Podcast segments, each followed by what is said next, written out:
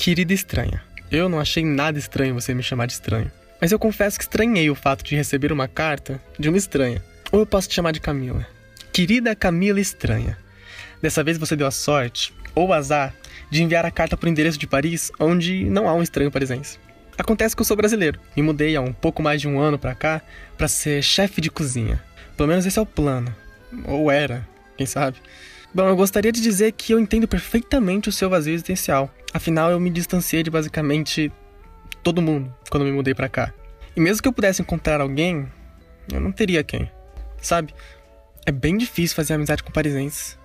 Ainda mais parisenses cozinheiros, eles são os piores. E eu gostei dessa técnica de enviar desabafos pelo mundo, espalhar suas dores como se fosse, sei lá, uma bala perdida e verem quem pega. Ou melhor, não vê, né? Mas dessa vez, eu quero que você saiba que você me atingiu. Não foi ruim, nem doeu e, nem nada do tipo, mas, mas foi interessante que logo a sua última carta, a sua despedida, tenha uma resposta. Eu diria, né? Sabe, eu nunca tinha escrito uma carta antes. Mas depois de tudo que você me falou, eu me senti privilegiado por ter recebido uma. E eu tô me sentindo nervoso, ansioso e até mesmo empolgado escrevendo uma resposta. Você tem razão, cartas são muito mais íntimas e muito mais divertidas também. Por isso eu não quero saber seu sobrenome ou seu telefone, porque se eu souber, eu não, não vou conseguir conter a curiosidade de te procurar nas redes sociais ou de te ligar ou. Bom, já que a gente se conheceu por cartas, que sejamos amigos de correspondência. Ah, você disse que era jornalista e que as coisas não andavam muito bem no trabalho. Olha, se serve de consolo, as coisas também não andam muito bem no meu.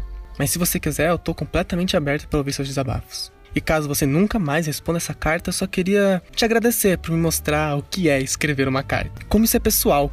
Ah, inclusive, a tinta que eu tô usando é de uma caneta que eu encontrei no chão de uma estação aqui de Paris. E eu peguei porque eu achei ela muito bonita. E o papel veio de um, de um caderno que eu tenho guardado em casa. Ele não tem nada de muito especial, mas eu gosto de usar essas folhas para fazer dobraduras quando eu estou entediado. Eu resolvi te falar isso só pra tentar tornar a carta ainda mais pessoal. Funcionou? Eu não sei muito bem como finalizar uma carta, então eu vou terminar com um simples até logo. Então, até logo. Atenciosamente, um estranho chamado Pedro. PS. Não, você não é chato.